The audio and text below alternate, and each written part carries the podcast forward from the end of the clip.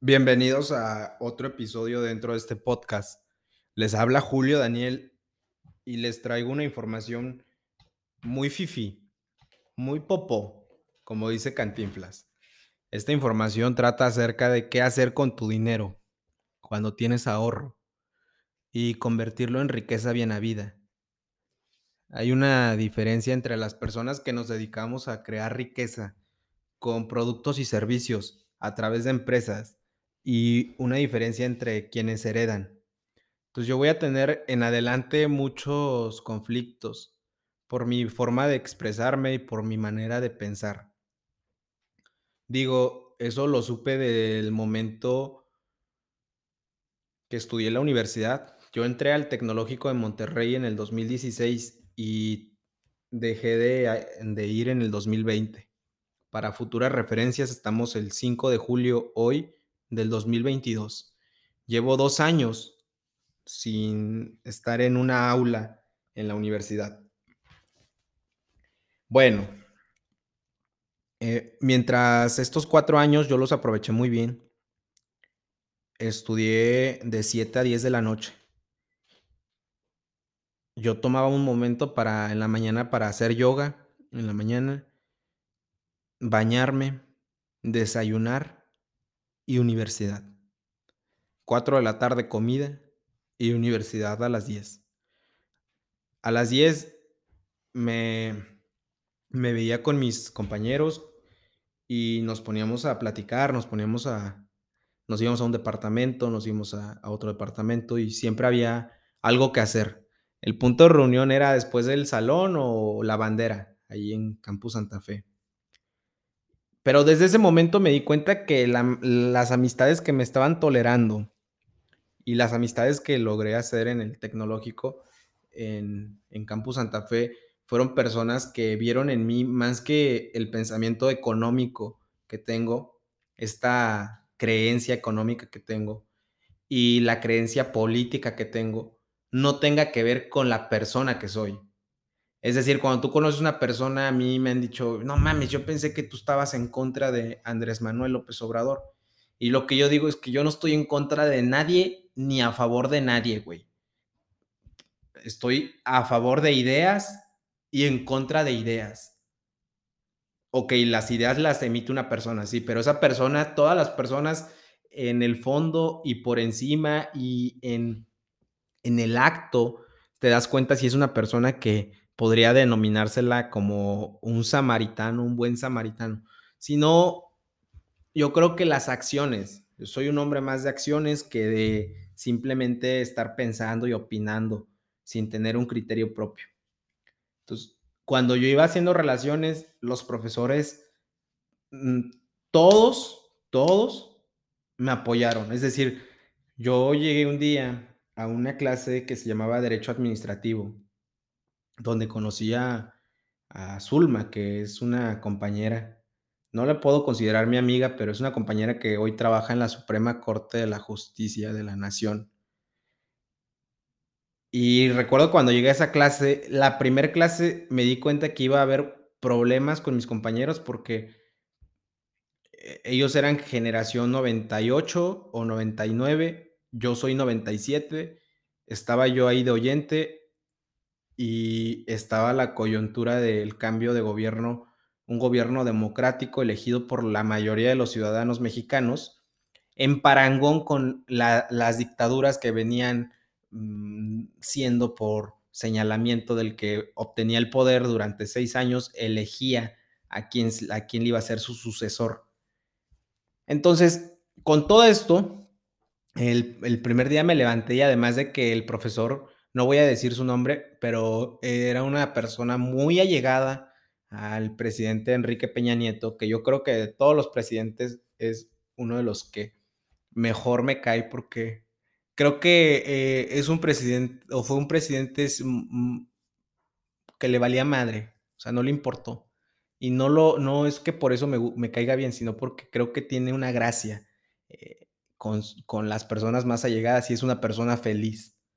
Sí, su felicidad, como yo los decía en otro episodio, tiene que ver con que su conciencia y su su moral y, sus actos, su productividad, arruinó la vida de otras personas, sí, pero en, personal, en breve, en corto, en, cercanía con, Enrique Peña Nieto, yo creo que es una persona como, pues, el, e, es decir, el que es un ratero, el que asesina, a veces y casi un 80% podría decir es que tiene familia y llega con sus hijos y llega con su esposa y se saludan y todo va bien, o sea, es decir, así Enrique Peña Nieto, o sea, así, así sabiendo que, que las reformas estructurales estaban hechas a modo para el mercado de valores eh, de Inglaterra y de, y de Estados Unidos, además de eso,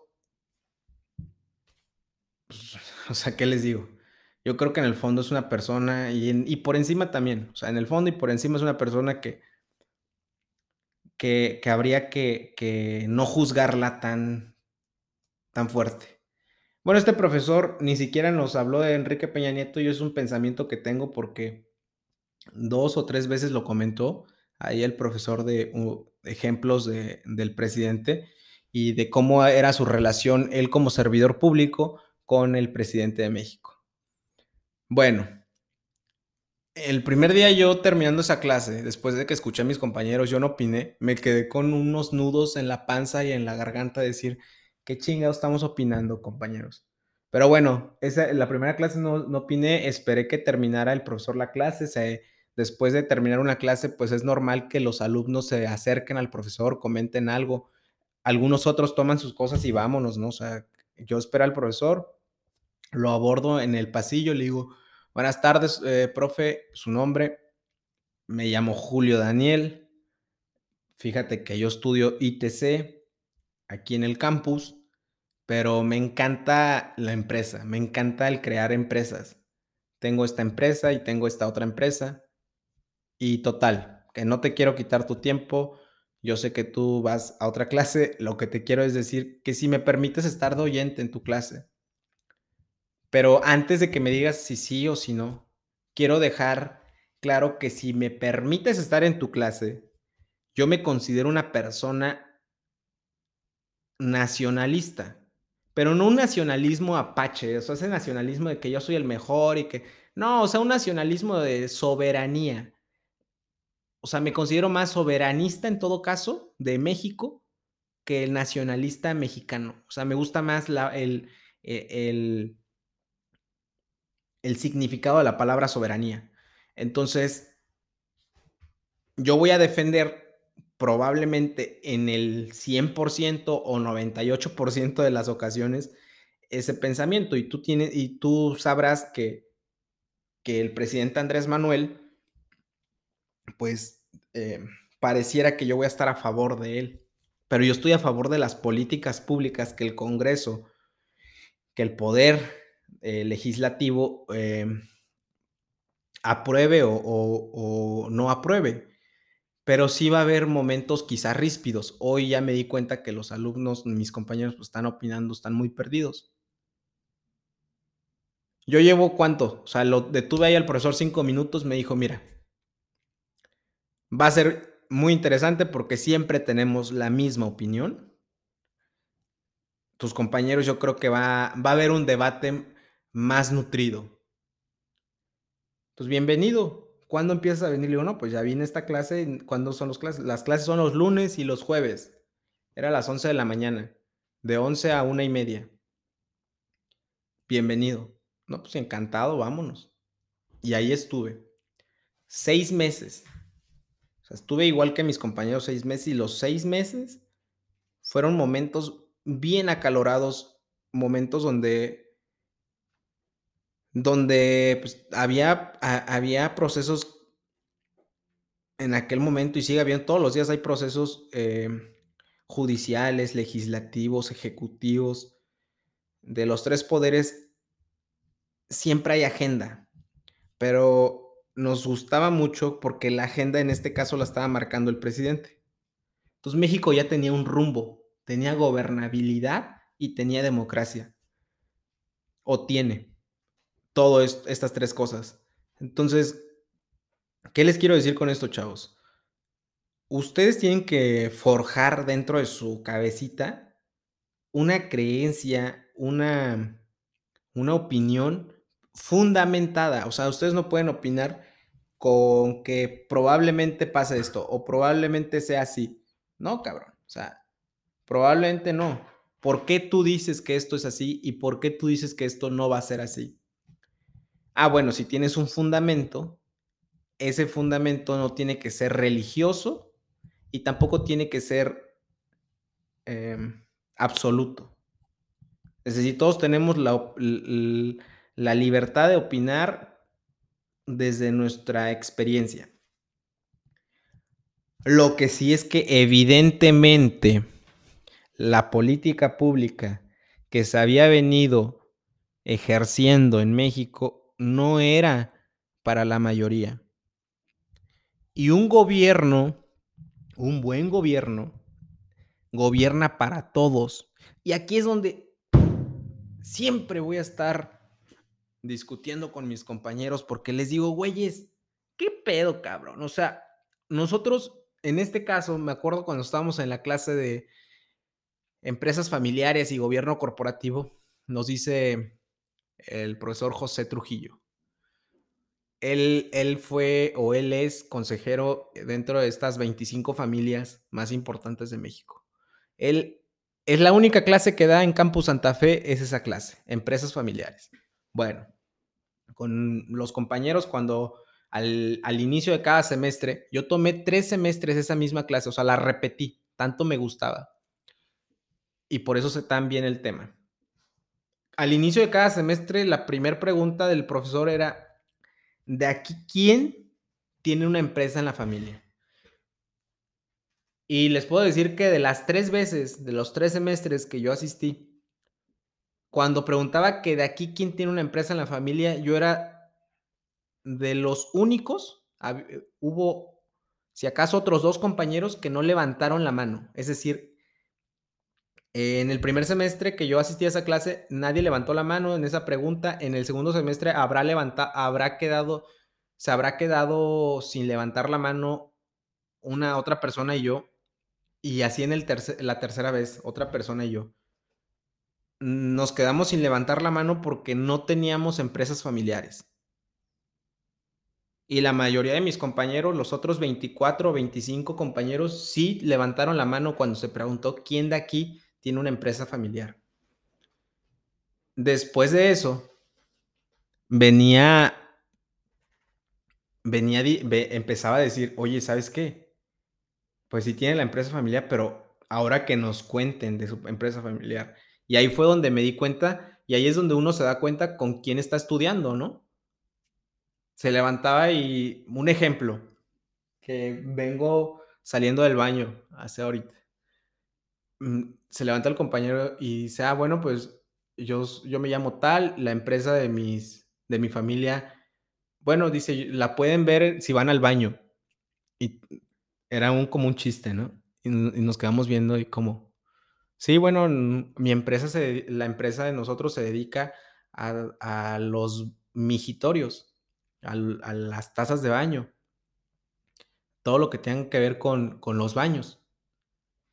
Y casualmente, casualidad es que somos el segundo productor más importante de México y el TEC, este campus, todos sus migitorios son de nuestra marca. No voy a decir la marca, pero bueno, estábamos y después cada que veía, el, entraba al baño ahí en la universidad y veía a mi cuate o ahí en la, en la clase, yo decía, no mames, cabrón, este güey de, de migitorios está estudiando aquí y no solo eso, es la segunda empresa más importante de México. Y así hubo muchos compañeros que les puedo poner ahorita de ejemplo y, y más, más, cosas, pero siempre, siempre hubo esta, este ambiente donde estábamos estudiando con, con empresarios y con futuros empresarios. Cuando el profesor hacía la segunda pregunta era, ¿quién de aquí ya tiene una empresa?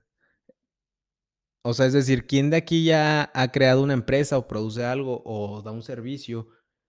Y ahí es cuando también muchos levantaban la mano, la mitad del salón. Y ahí es donde ya me tocaba levantar la mano a mí. Y ahí es donde venían las preguntas. ¿Y a qué se dedica la empresa? Pues, cuando me tocaba a mí, yo explicaba y me sentía ahí al mismo nivel que, por ejemplo, el que la empresa la segunda empresa productora de de de muebles para baño de mi compañero. O sea, es decir, me sentía igual. Porque lo único que te diferencia es el tiempo que ellos llevan en el mercado con su producto o su servicio, pero si tú eres lo suficientemente hábil y entiendes el modelo financierista del capitalismo, el mercado de valores de tu país, en este caso el mexicano, y además entiendes que hay instrumentos en ese mercado de valores con derivados, con deuda, que multiplican la riqueza, no solo tuya, sino de una de las personas, a través de ofrecer un instrumento que ayude al al desarrollo de la nación. Esa teoría hay se llama economía, o sea, esa teoría en general se llama economía. Pero en la economía tiene, pues, directrices. Entonces, llega un gobierno en el 2018 que dice: "Yo voy a aplicar la economía neo-keynesiana". Entonces, es decir, todo lo que les dije, los instrumentos en el mercado de valores, el mercado de valores, la deuda, los derivados, van a ir en función de lo que signifique economía neo-keynesiana, así como significa economía neoliberal. Esa ya no sirve. La economía neo-keynesiana se basa, se fundamenta en el desarrollo de infraestructura.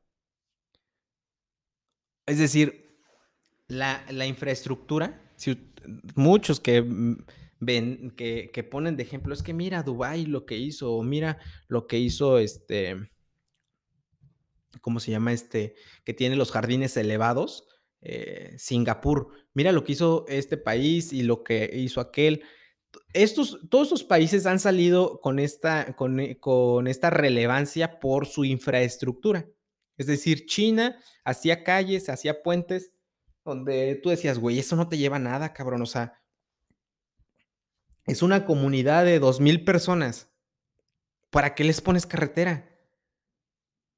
Pero que ellos que decían: "No, les vamos a poner la carretera porque la población va a seguir creciendo y podemos desarrollar economía ahí si hacemos productiva a esa gente, y cuando tenga que trasladar sus mercancías, no las va a ir trasladando, eh, les va a ahorrar tiempo, va a ser más eficiente que lleguen a la siguiente comunidad, a la siguiente asentamiento masivo de personas, y ahí la infraestructura que se desarrolló para hoteles, para restaurantes, para universidades, para departamentos van a poder consumir los productos que se produjeron más lejos, porque, pues, la mancha eh, urbana está ahí muy concentrada y no se puede sembrar y producir res y producir pollo donde se está viviendo.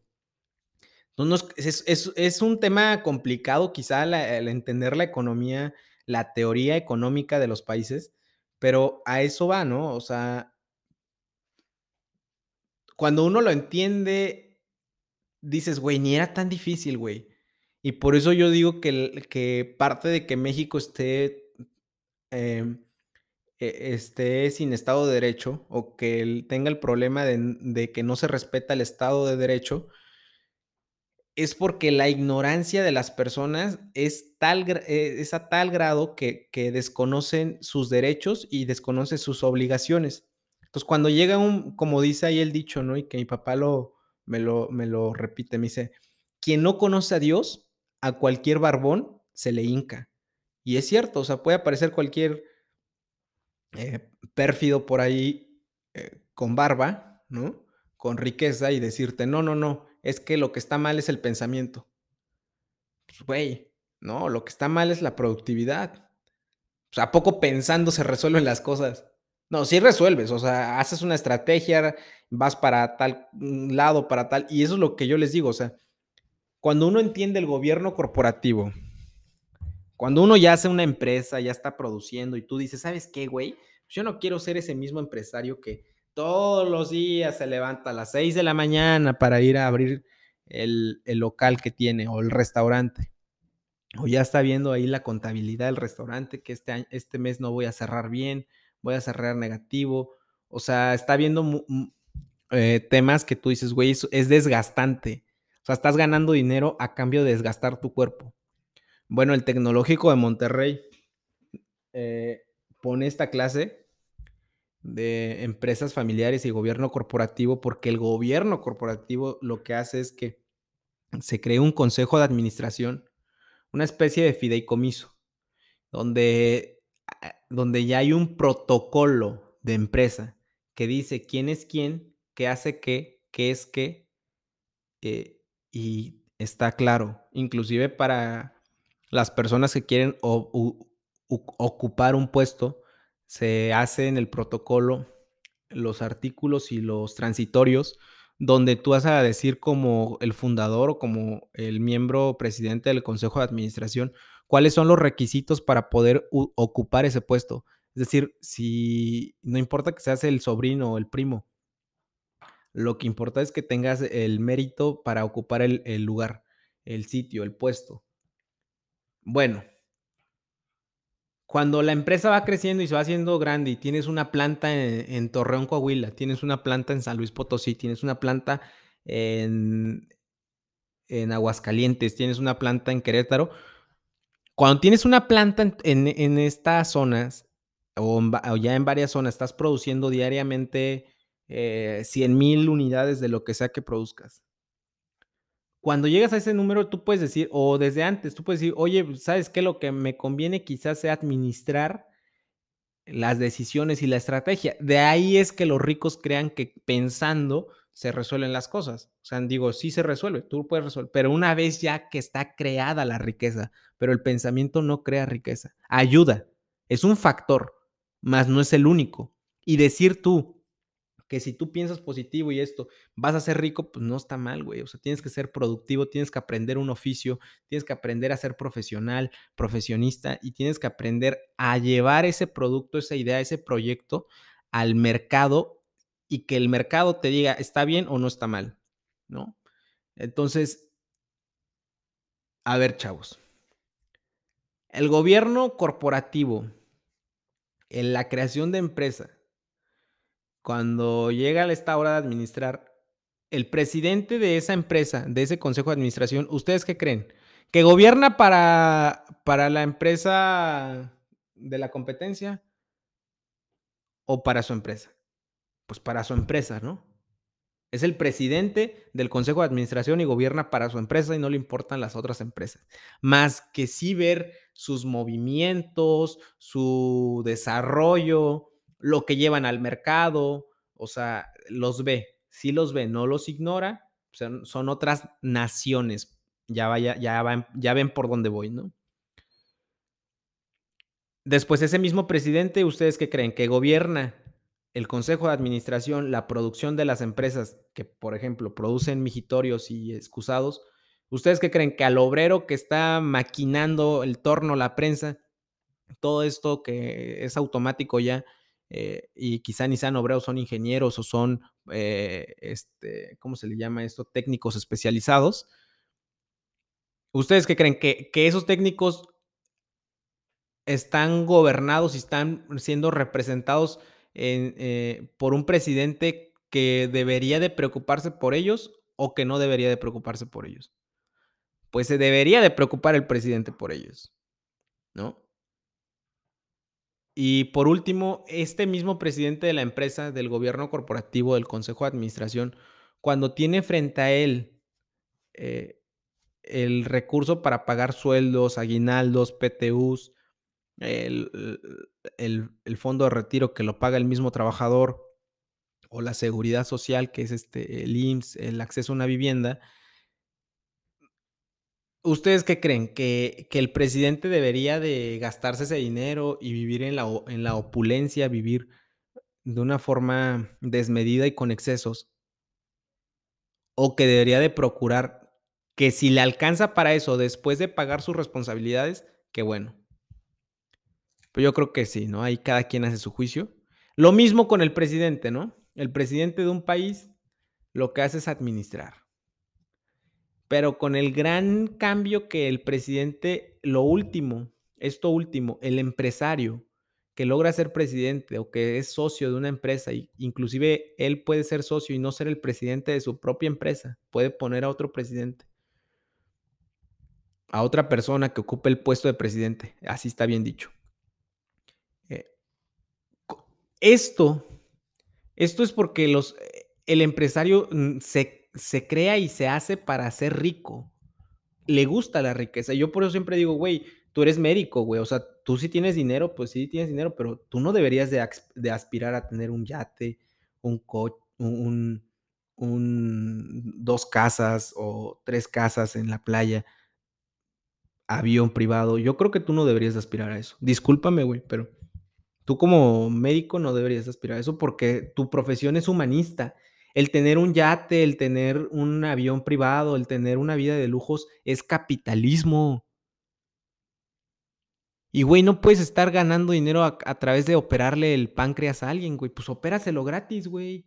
Es humanismo. Así como el cabrón que decidió ser diputado federal, diputado local, porque le gusta eh, reformar leyes o adicionar leyes o normas o reglamentos, pues, güey, no mames, pues ese güey no tiene por qué ser rico. Ese güey es un empleado más del sistema capitalista. Los únicos que deben de ser ricos son los que deciden su vida entregarla a la empresa, a la creación de productos y servicios, en un modelo capitalista. O sea, a nosotros los mexicanos nos encanta el capitalismo, pero somos un poco ignorantes en el tema de, del desarrollo del capitalismo. Es decir, creemos que el capitalismo significa que todos podemos ser ricos y no. Tienes que haber estudiado, tienes que entender yo hay veces que en una reunión con personas de 28 años, yo tengo 25 años y mm, quieren asociarse conmigo porque pues, me van conociendo, se van enterando de los movimientos que yo tengo. Y lo primero que les digo, como en forma de, de examen, después de una plática de 20 o 30 minutos de plática, es decirles, oye, ¿tú conoces el fideicomiso? O sea, ¿crees que le podamos entrar a la asociación por esa parte? Y no saben el cuerpo con el que se conforma un fideicomiso. No saben las instituciones o el, proceso mercantil que hay que empezar para formar un fideicomiso. No saben ni siquiera el monto mínimo para abrir un fideicomiso. Entonces, pues yo desde ahí digo, mira, sabes que yo no puedo hacer negocios a este nivel, o sea, a mis 25 años, con personas que no entienden el fideicomiso. Yo te creería si yo tuviera 19 años y que el profesor que me invirtió a los 20 años me hubiera dicho, ¿qué es el fideicomiso? Yo ahí no sabía qué era el fideicomiso. Pero mi vida fue evolucionando como la vida de las demás personas debería de evolucionar, se vuelven más productivas conforme van siendo adultos. Y yo a los 22 años dije, güey, yo no puedo ser, o sea, yo toda, toda mi vida no puedo, no puedo estar eh, encargándome de los problemas a mí me gusta decidir, pero los temas de abrir, otro, abrir otra sucursal, mejorar el producto, pero yo no quiero ser el güey que está ahí llevando la contabilidad y viendo que los números, o sea, eso tiene que cuadrar sí o sí, güey, aunque yo no esté, cabrón, porque la empresa va a seguir aunque yo no esté. Y si yo la quiero vender al güey que se la venda, pues quisiera que se llevara una empresa, una maquinaria funcionando bien, sin necesidad de que él está ahí. O sea, es decir, él compra y es una inversión y para mí es una venta, es un ingreso de algo que hice bien. Es como criar un hijo, es como vender hijos. Tú tienes un hijo con un matrimonio o fuera de un matrimonio, lo educas, te haces responsable de él, lo llevas a la escuela, le enseñas a leer, a escribir, lo más que puedes, le enseñas el deporte, le enseñas a, eh, pues cosas que no modales, ¿no? Este, y todo esto, al final, le dice, ¿sabes qué? Te vendo mi hijo. Tiene 18 años, ya sabe, o sea, él es independiente, te lo vendo. Pero hay hijos de 25 años que todavía viven con sus papás, ¿no? Y que si no fuera por ellos no tendrían ni siquiera el cereal, ni siquiera pagarían el coche que manejan, ni la gasolina que, con el que se mueve ese coche. Entonces son muchas cosas, chavos, no somos iguales, dice un profesor que me caía muy bien no todos somos iguales, pero hay unos más iguales que otros. Entonces, en este, en este pensamiento nos vamos a continuar con otro episodio Yo espero que este les haya servido como distracción y un poco de conocimiento. Si ustedes tienen oportunidad de crear empresa, investiguen qué es el gobierno corporativo y si no saben, acérquense conmigo que, que yo les enseño.